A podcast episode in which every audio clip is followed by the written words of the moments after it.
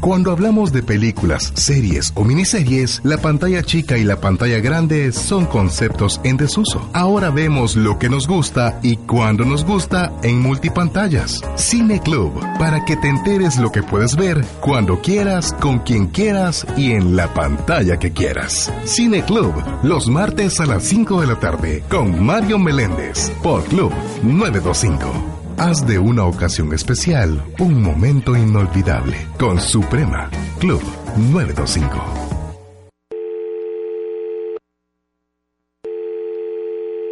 Hola, gracias por llamar a nuestra línea de ayuda para mentirosos. Si usted dejó endeudadas dos alcaldías y se las da de buen administrador, marque 1. Manejar las deudas y las inversiones de forma segura es necesario para las personas de hoy en día y tener los mejores asesores es cada vez más imprescindible. Nosotros tenemos a los mejores. Finanza para todos. Un concepto de Fisherman. Lunes, miércoles y viernes. 12 del mediodía. Por Club 925. No te pierdas la mejor asesoría. Por Club 925.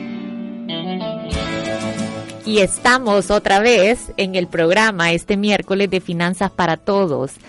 Hoy traemos un tema que es interesante. Vamos a hablar un poco del presupuesto balanceado y vamos a, ayudar a que las personas que nos están escuchando puedan hacerlo en casa o que por lo menos tengan el conocimiento necesario para empezarlo a trabajar en el mes a mes. Nuestros teléfonos están abiertos, pueden llamar a cabina al 2283-2515, pueden escribirnos o mandar un audio de WhatsApp al 7891-8898 y pueden seguirnos a través de nuestras redes sociales. En Facebook estamos como Fisherman Educación Financiera, en Instagram fisherman.wm y pueden llamar a nuestra oficina si tienen alguna duda que quieren verla con algún asesor personalmente, que es el 2283-9296 o escribirnos a info arroba fishermanwm.com. Y creo yo que con esto vamos a empezar el tema, que porque va a ser un poquito largo, de cómo poder balancear un presupuesto. Hablábamos en los programas anteriores que uno puede tener dos tipos de problemas si tiene problemas financieros. El más difícil de tratar es el problema de ingresos, porque claro que no se resuelve de un día para otro y es bien difícil balancear un presupuesto si yo estoy ganando solo el salario mínimo, si estoy desempleado, si no llego ni siquiera a los ingresos necesarios para cubrir las necesidades de mi familia. Pero hay otro tipo de problema que sí es tratable inmediatamente y es el problema de los gastos. Si yo tengo los ingresos suficientes y tengo gastos excesivos, de todas maneras voy camino a la quiebra y tengo que corregir ¿Cuándo debería uno de poder balancear un presupuesto en una familia si yo tengo ingresos arriba de 700 dólares al mes? Eso debería de ser suficiente para que yo ya pueda mantener o poder empezar a balancear un presupuesto. ¿Qué significa balancearlo? Balancearlo significa poder contemplar todos los gastos necesarios para cubrirme la vida digna, es decir, mi casa, mi comida, mis medicinas, el transporte y la educación de mis hijos, y aún así poder construir un ahorro para emergencias, es decir, que no tengo tarjetas de crédito para cubrirme las emergencias, sino que yo mismo me las estoy pagando, y tener un poquito de ahorro para mi retiro. Esto es un poco de planificación y, vamos a hablar un poquito de de cómo podemos planificar. Esta es una característica de las personas que tienen éxito con el dinero. No están pensando, ya llegó lunes y cómo hago para llegar a viernes y cuándo me pagan la siguiente quincena, sino que son personas que están pensando a largo plazo. Por eso piensan en emergencias que todavía no tienen. Por eso piensan en el retiro que no les ha llegado, pero que van acercándose un día a la vez a sus 60, 55, 65 años. Entonces, si yo planifico, de verdad puedo anticiparme a estas cosas y a través de un presupuesto puedo estar preparado para el momento en que me lleguen. Nosotros en Fisherman, y si nos escriben a info arroba Fátima, que está aquí en cabina conmigo, va a tener la amabilidad de mandarles la plantilla del presupuesto. Se la vamos a mandar en PDF, usted la puede trabajar en su casa y este programa le va a servir para que para que lo podamos hacer juntos y que pueda saber qué temas son los más importantes para nosotros. Pero en la plantilla de nuestro presupuesto nosotros contemplamos 12 cuentas. La primera que siempre tenemos es la cuenta de nuestro ingreso. Siempre hablamos de cómo puedo tomar en cuenta mi ingreso, tengo que ser realista de cuánto dinero me está llegando en mi mes a mes. Yo no puedo hacer planes pensando que el dinero que he negociado, o sea, si tengo un salario de 900 dólares, eso es lo que recibo, porque eso no es cierto. Tengo descuentos que me van a llegar quiera o no. Tengo que pagar el IS, tengo que pagar la AFP, tengo que pagar el impuesto sobre la renta. Entonces, tengo que hacer un cálculo de cuánto es mi ingreso disponible y empezar a hacer mis planes en base a este ingreso. La primera cuenta de gasto es la cuenta casa. En la cuenta casa está contemplado todo lo necesario para que mi casa funcione. Si estoy pagando un alquiler, si estoy pagando una cuota de un crédito hipotecario, la luz, el agua, el teléfono, si tengo cable, todos estos gastos que van asociados al tema de la casa. Hay gastos que siempre vienen en el mes a mes, pero por ejemplo, si yo soy propietario de mi casa, hay gastos que no los voy a tener en mi mes a mes. Yo no pinto la casa todos los meses, yo no arreglo los techos todos los meses, pero es un gasto que cuando llega, si no lo hemos contemplado, generalmente lo vamos a poner a nuestra tarjeta de crédito. Hola. Hasta que vino. Vengo llegando, corriendo en el tráfico, en la moto, gracias a todos los que nos dejaron pasar para estar aquí. Venimos de dar un seminario de, de, cuatro horas de educación financiera en, eh, patrocinado por Confía. Queremos darle las gracias a Confía por este esfuerzo de, de ayudar a educar a las personas. Estuvo espectacular, llegaron como 300 personas, ¿verdad? Y ahí estaban con un montón de preguntas y respuestas, sobre todo el presupuesto balanceado. De verdad, eh, bueno, eh, fue una buena jornada de vacunación contra la pobreza. Sí, la segunda. Sí, la segunda, segunda jornada que hacemos con Confía, vamos a hacer el otro año también varias. O sea que estamos súper contentos de que cada vez más las empresas tienen conciencia de, de, la gran labor que están haciendo al ayudar a educar a las personas a manejar su dinero. Y, aquí estamos viendo en el, en el WhatsApp que me, nos escribe alguien con el teléfono terminación 0971 eh, y dice, ¿debemos preocuparnos por nuestro récord crediticio? ¿Quién lo ha creado? ¿Es razonable adquirir y acumular diversos productos financieros a lo loco por ese motivo? Y lo más importante, ¿sirve de algo? Eh, queremos tenemos una clara y, fuerte opinión acerca de esto. Creo que el récord crediticio solo sirve para saber qué tan bueno sos para llevar dinero a los bancos o sea, para darles utilidad a los bancos. Tu récord crediticio en realidad lo que mide es tu capacidad de pago, qué tan bueno sos para mantener ese, esa deuda de prestar dinero y estar pagando una renta por él. En realidad, a mí no me preocupa mi récord crediticio porque no pido crédito. ¿verdad? Creo que creo que no, no, no, no creemos en la deuda nosotros, estamos somos totalmente antideuda y quién lo ha creado las instituciones para medirlo verdad para tener una manera de, de, poner creo que está eh, como diría mi hija overrated o sea sobrevalorado eh, porque en realidad yo yo debido a la situación que yo pasé creo que tengo un malísimo récord crediticio y doy gracias a Dios porque nadie me presta nada ya entonces eh, creo que ahora ya me prestan después de todo el tiempo y de haber pagado todo lo que debía pero pero en realidad no lo necesito. Lo mejor que a uno le puede pasar es que nadie le preste porque no, no va a caer en problemas financieros. Entonces, hablando un poquito del presupuesto balanceado, del tema que estábamos tocando, dijimos que la primera cuenta es cómo calcular mis verdaderos ingresos, tomar en cuenta los descuentos y hacer mis cálculos en base a los números reales de cuánto recibo. El segundo es el tema casa. Hablábamos de que algunas personas alquilan, otras personas compran quizás este es el único tipo de crédito por el que nosotros, de alguna manera, las personas han logrado justificar algunos casos. ¿Cuándo? Cuando de verdad uno está preparado para hacerle frente a la cuota, tener un préstamo hipotecario no es fácil, debería de ser una decisión informada porque no es barato. Para empezar, yo no estoy pagando una cuota compuesta solo de intereses y de capital hay seguros que van asociados a ese crédito. Entonces, tengo que pagar un seguro de daño por el valor de la casa y tengo que pagar un seguro de vida por el valor que le debo al banco. Lo otro es que cuando firmo el crédito hipotecario, la tasa siempre va a ser variable. Esto es horrible, horrible. ¿Qué significa? Yo tengo una tasa negociada con el banco Y si yo en algún momento el banco decide cambiarme las condiciones, pues yo en el contrato he dicho que, que estoy de acuerdo, que solo con que me informen ellos pueden variarme la tasa de interés. ¿Qué va a pasar si el banco me mueve la tasa de interés? Pues me van a dar dos opciones. La primera es que me van a modificar la cuota, eso significa que mi cuota va a ser más grande, porque casi siempre las modifican para arriba, nunca he visto un caso en que le estén modificando la tasa de interés para abajo. Y la otra es, si yo decido mantener mi cuota, al final del plazo de los 20, 25 o 30 años de financiamiento, voy a tener un monto que no he logrado cubrir. O sea que voy a deber todavía 12 mil, 20 mil, 25 mil dólares, depende del tamaño del crédito. Entonces, acceder a un crédito hipotecario tiene sus trucos porque en el camino me pueden cambiar las reglas del juego y ya estoy en eso, o sea que es difícil. nosotros siempre decimos que para que para dar un para dar un, un para tomar un préstamo, yo siempre digo que por cada dólar que, que tú prestes, tenés que poner uno tú.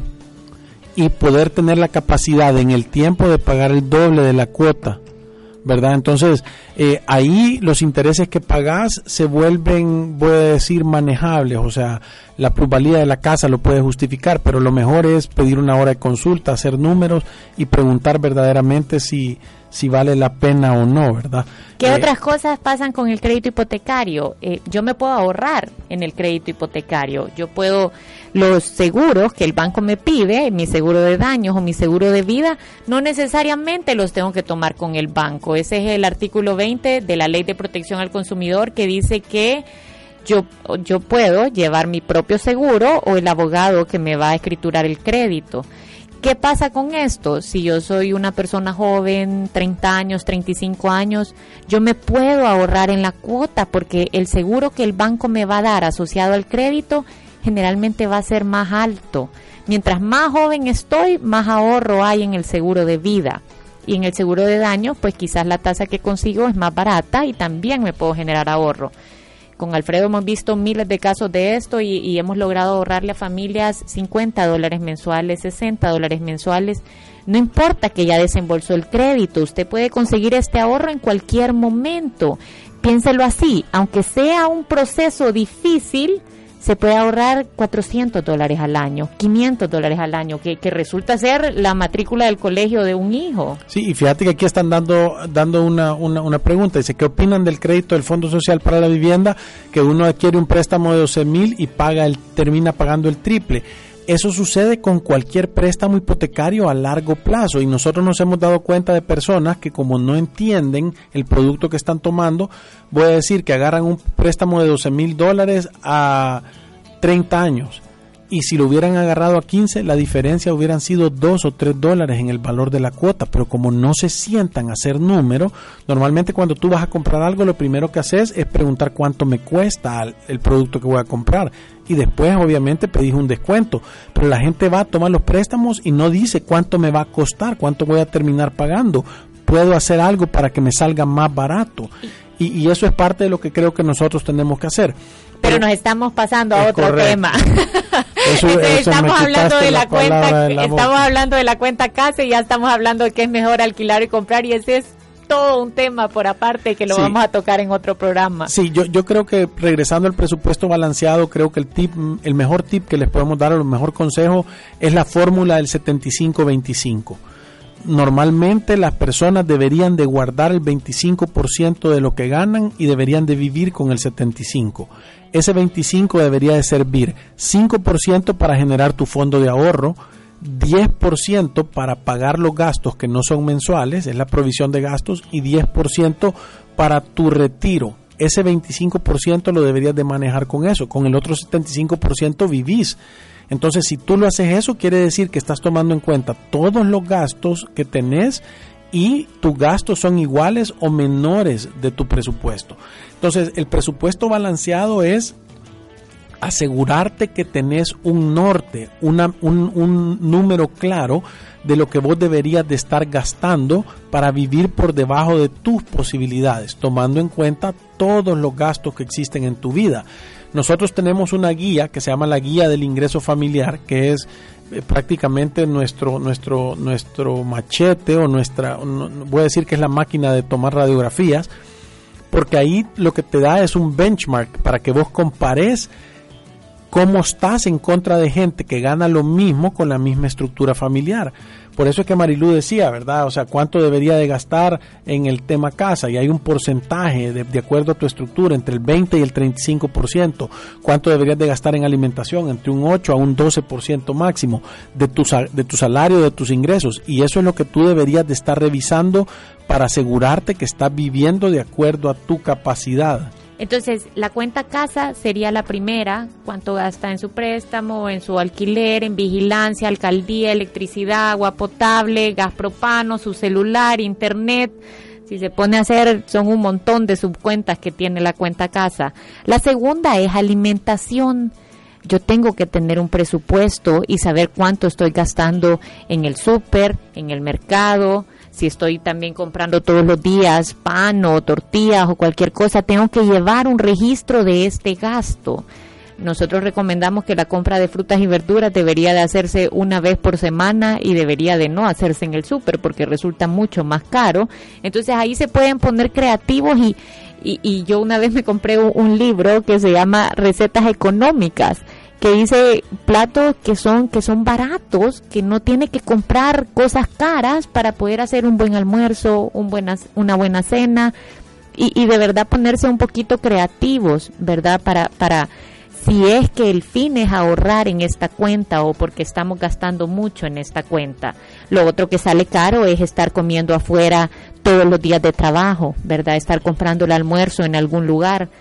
Entonces son cosas que podemos ver cómo las podemos ajustar y esa es la cuenta número dos. La cuenta número tres es el transporte. Aquí, hay varias subcuentas que ya las vamos a tocar. La primera es la cuota del préstamo del vehículo. Normalmente nosotros creemos que es mucho mejor ahorrar el dinero y comprarte un vehículo pequeño pero de contado que estarlo financiando. Entonces nosotros creemos que deberías de comprarte un vehículo tal vez usadito al principio, empezar a acumular y así, así, ir, guarda, así ir guardando todos los meses para poder adquirir tu vehículo. La otra cosa importante es el gasto de gasolina. El gasto de gasolina lo que tiene que hacer es que debería de, deberías de tener una ruta planificada para poderlo empezar a medir y tener un presupuesto. Luego después la otra cosa es tener claro de cuánto te cuesta tener tu vehículo, tu mantenimiento, tener, tener tu, tu, tu mantenimiento, tener provisionado todos los gastos del cambio de aceite que no es mensual y de todo ese tipo de cosas para poder tener un valor correcto del vehículo. El mantenimiento preventivo es el más barato de todos y volviendo al tema este de financiar carros, si usted está financiando un carro, está haciendo una malísima inversión. Y vamos a tocar este tema de por qué. Primero, las condiciones no son buenas, ¿verdad? La, tasa de interés de, de estos préstamos para carros son 11%, 12% de tasa de interés.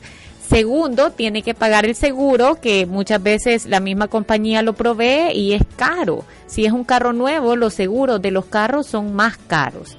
Y tercero, el carro, si es nuevo, el primer año va a perder más o menos un 25 o 30% de su valor. Es el momento, el primer año, en donde el, el, carro pierde más valor.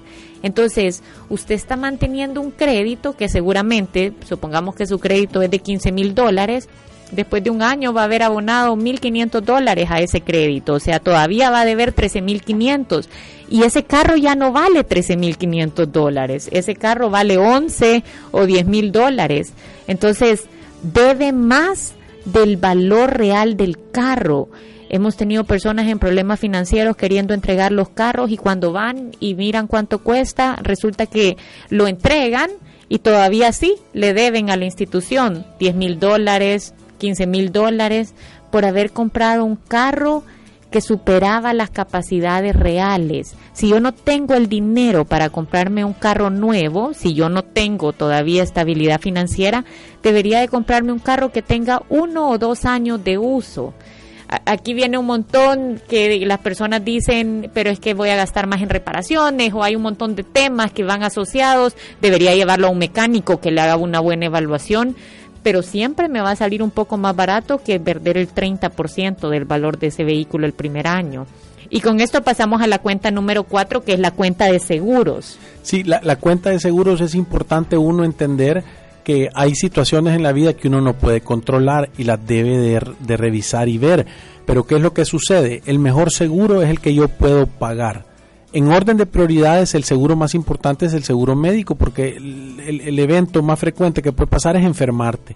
El segundo que tiene más posibilidades de pasar es que yo me haga viejito y me retire, entonces tengo que tener un programa para poder ahorrar para mi vejez. El tercero es si tengo responsabilidades con terceros y solo si tengo responsabilidades por terceros. Es decir, mis hijos dependen de mi salario, entonces yo lo que debería de hacer es eh, tener un seguro de que, que, que, que si llego a fallar, a faltar yo o a fallecer, entonces los ingresos están controlados. Y la otra cosa importante es que debería de ser un seguro a término, no debería de ser con ahorro esos seguros con ahorro de verdad no es una buena inversión. Entonces lo mejor es tener un seguro a término que va a salir más barato. Ahora, dicho de la prioridad del orden, lo importante es entender cuándo es que yo debería de poder acceder a un seguro privado. Nosotros hemos visto que cuando ya una casa tiene ingresos arriba de 1.200 dólares, 1.500 dólares al mes, entonces ya puede empezar a tener acceso a un seguro pequeño de médico privado antes de eso es una carga demasiado grande. O sea, la gente que tiene salario mínimo se tiene que persinar y, seguro social. Seguro social, ¿verdad? Sí, hay que tener en mente que con el seguro social uno tiene que tener el cuidado de ir a inscribir a sus dependientes, no estar solo inscrito uno. Si tiene hijos dependientes puede acercarse e inscribirlo para que estén bajo su número. Y otra cosa que es espectacular es que ya está eh, el, el, la ley aprobada en que aunque tú no estés trabajando en una empresa, tú puedes ir a inscribir voluntariamente y tú pagarlo. ¿verdad? O sea, todos esos profesionales independientes o toda la gente que es empresaria, la gente que tiene una tienda, la gente que tiene esto, ya puede ir al seguro e inscribirse y pagarlo ellos, aunque no estén empleados en algún lugar. Y eso, a, a no tener nada, es mucho mejor. Y con esto pasamos a la cuenta número 5, que es la que más nos cuesta controlar, que es el entretenimiento. Fíjate que normalmente es bueno hacer el ejercicio este, ¿verdad? En, en, el ejercicio yo siempre digo que hay cuentas que son de necesidad y cuentas que son de deseo. Las cuentas de deseo, cuando uno está apretado, son las más fáciles de matar. Porque no te va a pasar nada si vos no, no, no, no, no, no salís afuera y no te divertís y no comes afuera. En realidad, las de, las de deseo son las primeras que cuando la situación se pone complicada las cerrás. Las de necesidad son aquellas que, aunque tú querrás, no las puedes dejar de pagar. Puedes ir el colegio de tus hijos, la luz, la gasolina. Son cosas que son necesidad. Las puedes apretar un poco, pero no las puedes eliminar completamente. Transportarte va a ser un gasto siempre. Entonces, la cuenta de entretenimiento debería de ser una cuenta que está bien controlada y debería de ser el entretenimiento solo si te sobra dinero y estás guardando todas estas cosas. Yo creo que es importante tener esa distracción y salir, aunque sea comerte un sorbete con tus hijos o unas pupusas o hacer algo. Pero lo que uno tiene que tener es la conciencia de lo que está sacrificando, el costo de oportunidad o sea, te comes casas, te comes carros, te comes eh, eh, eh, motos, te comes cualquier cosa en, en, en, estarte entreteniendo todos los meses y comiendo afuera. Tenemos personas que hemos visto que cuando empiezan a hacer cuentas y se dan cuenta de lo que gastan en café, en sorbetes y en comer afuera, se están tirando el 20, el 25% de sus ingresos. Sí, y creo que aquí tenemos una gran confusión todos por, por esta cultura consumista en la que estamos, en que entretenerse significa gastar dinero y, y no necesariamente es así. Uno puede de verdad hacer actividades, salir a un parque, o creo que los parques hoy los hemos sustituido por los centros comerciales. Si yo tengo problemas de dinero, no tengo nada que andar haciendo en un centro comercial el domingo toda la tarde vitrineando. Lo más seguro es que voy a comprar algo y después voy a estar arrepentido y viendo cómo lo devuelvo y quizás ya no se puede. Entonces, hay que tener conciencia de la situación financiera que cada quien está pasando. Hay personas que están sumamente solventes y entonces pueden andar vitrineando, pueden andar comprando, pueden darse estos gustos. Si yo tengo un presupuesto balanceado y estoy haciendo mi ahorro de emergencias, tengo mis deudas controladas, tengo todas mis cuentas en orden, y quiero comprarme ropa porque puedo, entonces está bien. No significa que todos estos gastos son malos ni que nadie pueda consumir. Significa que tengo que consumir de acuerdo a la realidad que estoy viviendo. Si yo estoy quebrado, no puedo pagar la colegiatura del colegio de mis hijos, no puedo comprarme una camisa. No puedo andar vitrineando comprando cafés que valen 4 o 5 dólares la taza. Entonces e, e, es un poco de, sentido común avanzado. Eso es, sentido común avanzado.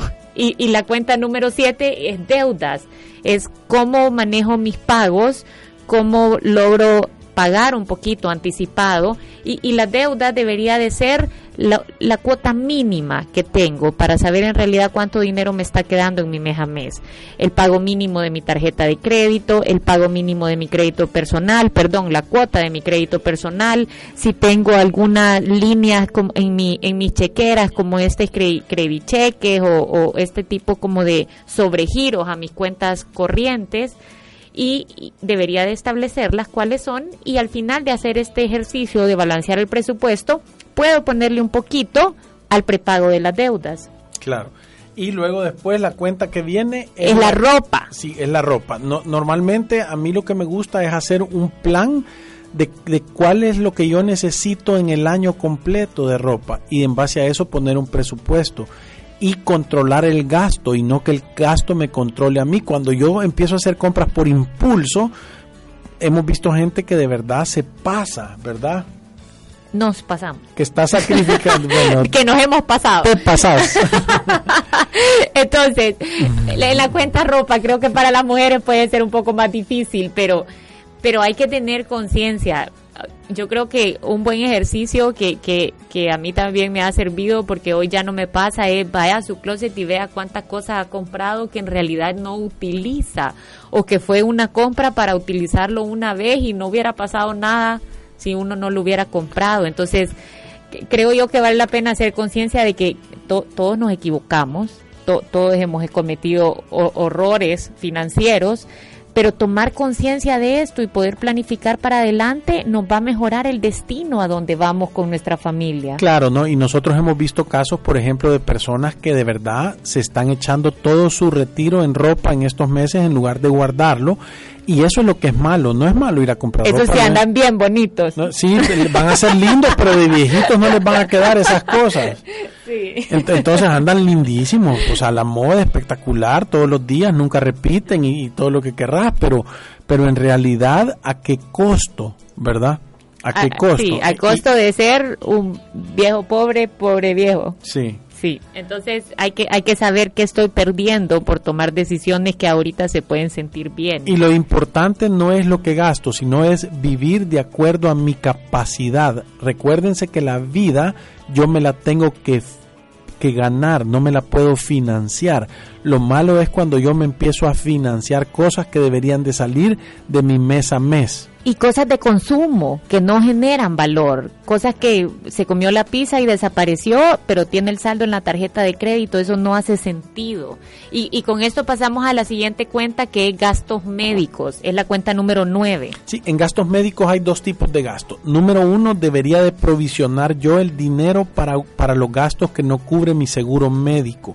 Eso es lo primero. Nosotros calculamos que por cada miembro de la familia uno debería de guardar entre 200 a 400 dólares al año para gastos que no cubren sus pólizas de seguro.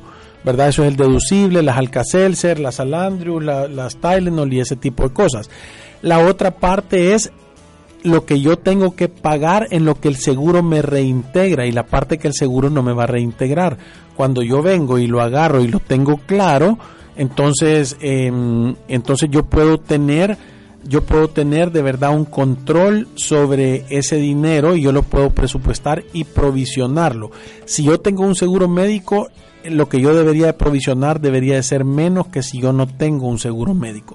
Si yo no tengo un seguro médico y ya nadie me puede asegurar, en realidad yo debería de estar provisionando una buena cantidad de dinero para poder hacer frente a las enfermedades. Y les repito, para todos los que quieran una plantilla de presupuesto, Fátima tendrá la amabilidad de enviárselos en un PDF y pueden escribir a info arroba fishermanwm.com y solicitarla.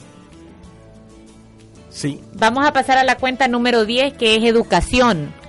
La cuenta de educación, la cuenta de educación es la cuenta donde yo debería de tener temas como la matrícula del colegio de mis hijos, la colegiatura, uniformes, útiles, materiales que les piden, ¿verdad? Y cualquier eh, tipo de transporte escolar, no, no, el transporte no debería estar ahí, la alimentación en el colegio, son estas cosas que yo debería de tener para poderlo, para poderlo tener claro. Ahí hay cuentas que yo pago mensualmente y cuentas que yo no pago mensualmente. Entonces yo la colegiatura la debería de poder poner en mi presupuesto y debería de poder provisionar lo que yo necesito gastar en matrícula, que es una vez al año, o lo que yo necesito gastar en uniformes, uniformes o zapatos y ese tipo de cosas, ¿verdad? Entonces, normalmente nosotros recomendamos que las personas deberían de gastar entre un 8 hasta un máximo un 20% de sus ingresos en la cuenta de educación para su familia. Sí, y, y aquí creo yo que es importante lo que Alfredo está diciendo porque este parece una buena decisión para muchas familias, pero en el mediano y largo plazo resulta en un montón de sufrimiento. Yo tengo que ubicar mis ingresos y saber cuál es el colegio que puedo pagar.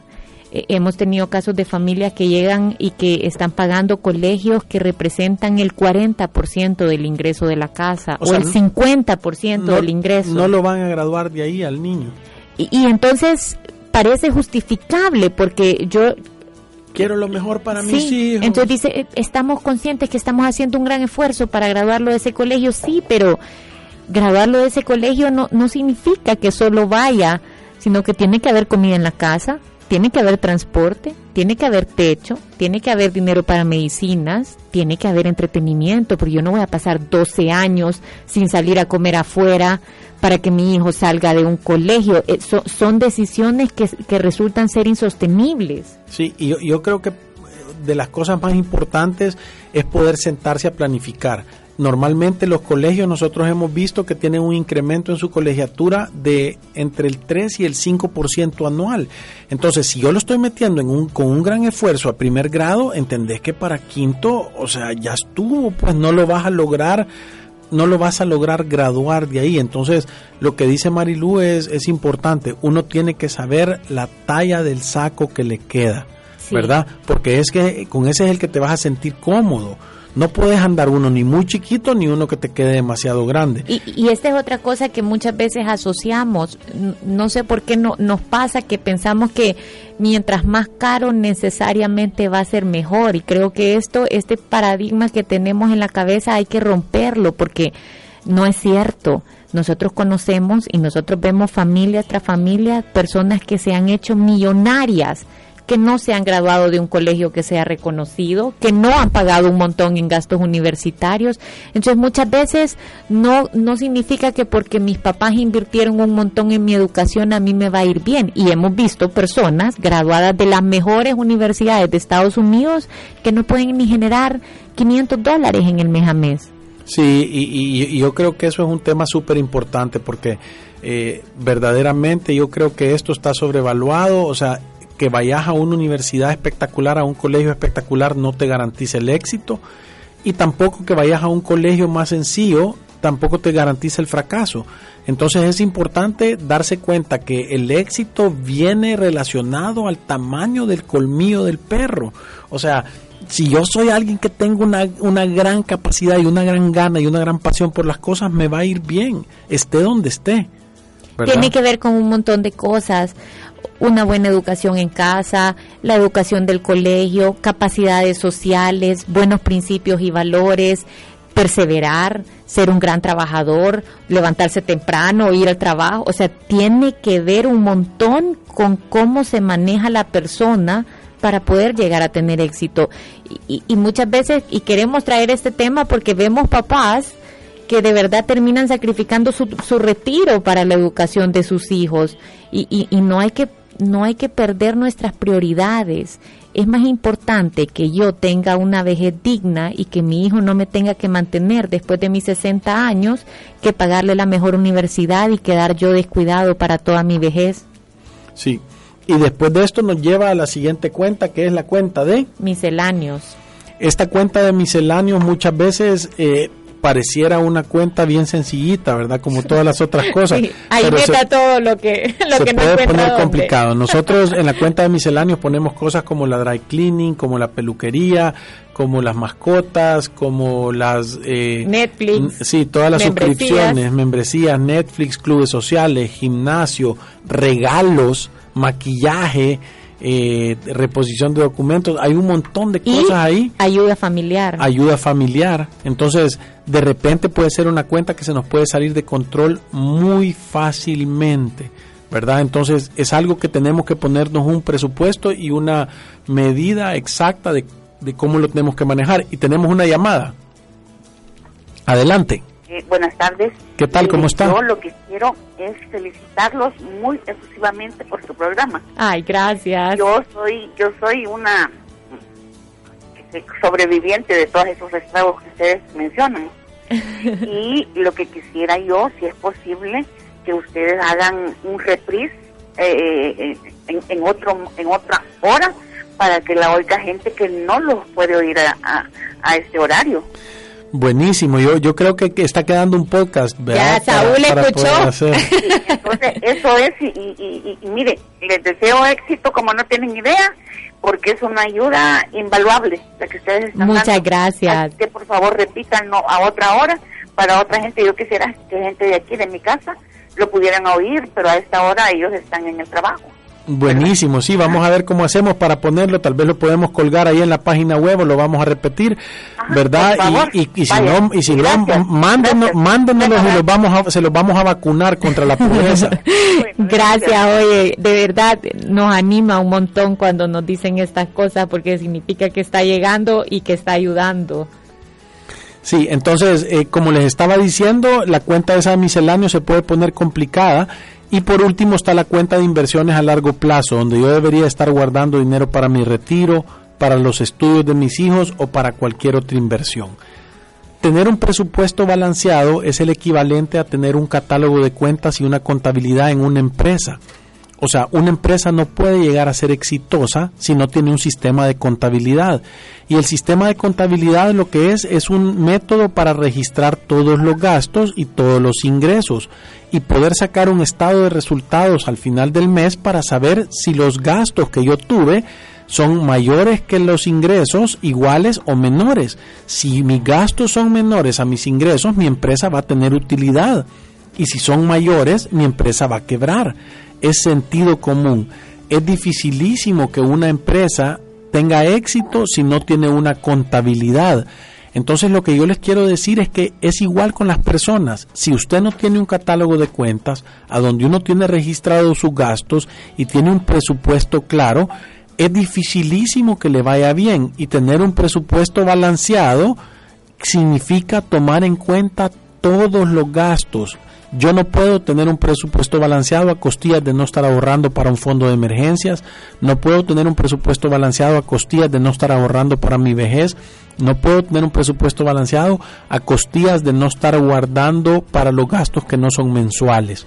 Los tengo que tomar todos en cuenta, tengo que tener un presupuesto balanceado y me tengo que asegurar de estarlo comparando mes a mes contra lo que yo estoy haciendo. Porque el presupuesto, aunque lo tenga balanceado, si yo no, si yo no hago un cierre y lo choco todos los meses para darme cuenta si lo estoy cumpliendo, no va a surgir efecto.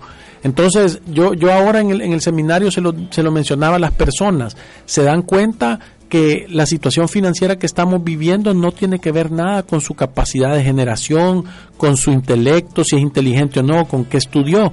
Es simple y sencillamente que hemos ido navegando sin educación. Nadie nos ha dicho cómo administrar bien nuestro dinero.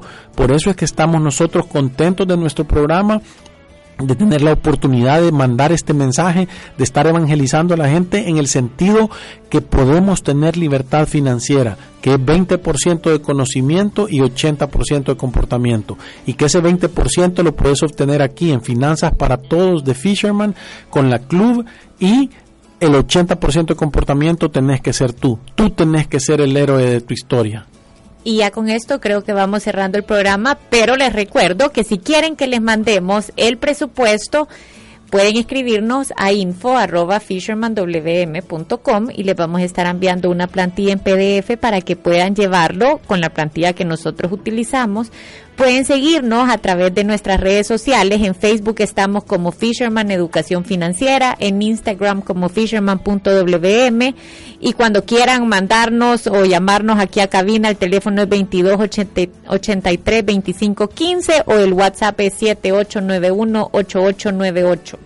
Sí, de ahí estamos aquí en el programa los lunes, miércoles y viernes de 12 a 12 y 45, ¿verdad? Nos pueden hacer todas las consultas que quieran y tenemos varias cosas que vamos a empezar a hacer. Vamos a tener entrevistas, vamos a traer invitados para hablar de temas complicados. Eh, también vamos a tener un, es una sección que se va a llamar Fish Ratings, a donde vamos a evaluar servicios de empresas, ¿verdad? A ver, para darle aplauso a los buenos y carita triste a los malos, ¿verdad? Y vamos a tener oportunidad, como en nuestro programa aquí, podemos decir lo que queramos y eso me tiene feliz. ¿Verdad? Porque aquí tratamos de ser lo más objetivos posibles con una con un propósito, mejorar la calidad de vida de las personas con que nos relacionamos. Y nos vemos el viernes siempre a la misma hora. Gracias por escucharnos. Cuídense, salud. Fisherman te brinda productos para facilitarte el manejo de tus finanzas desde tu casa. Sistema de sobre para controlar tus gastos mensuales. Libro de 42 tips para lidiar con cobradores. Kit de libertad financiera que incluye guía de 7 pasos. Cuadro de progreso que resume los 7 pasos y planificador de tu presupuesto mensual por un año y sistema de sobres. Síguenos en nuestras redes sociales, página web fishermanwm.com ahora mismo o llama al 2283 9296. Ten valor, reescribe tu historia.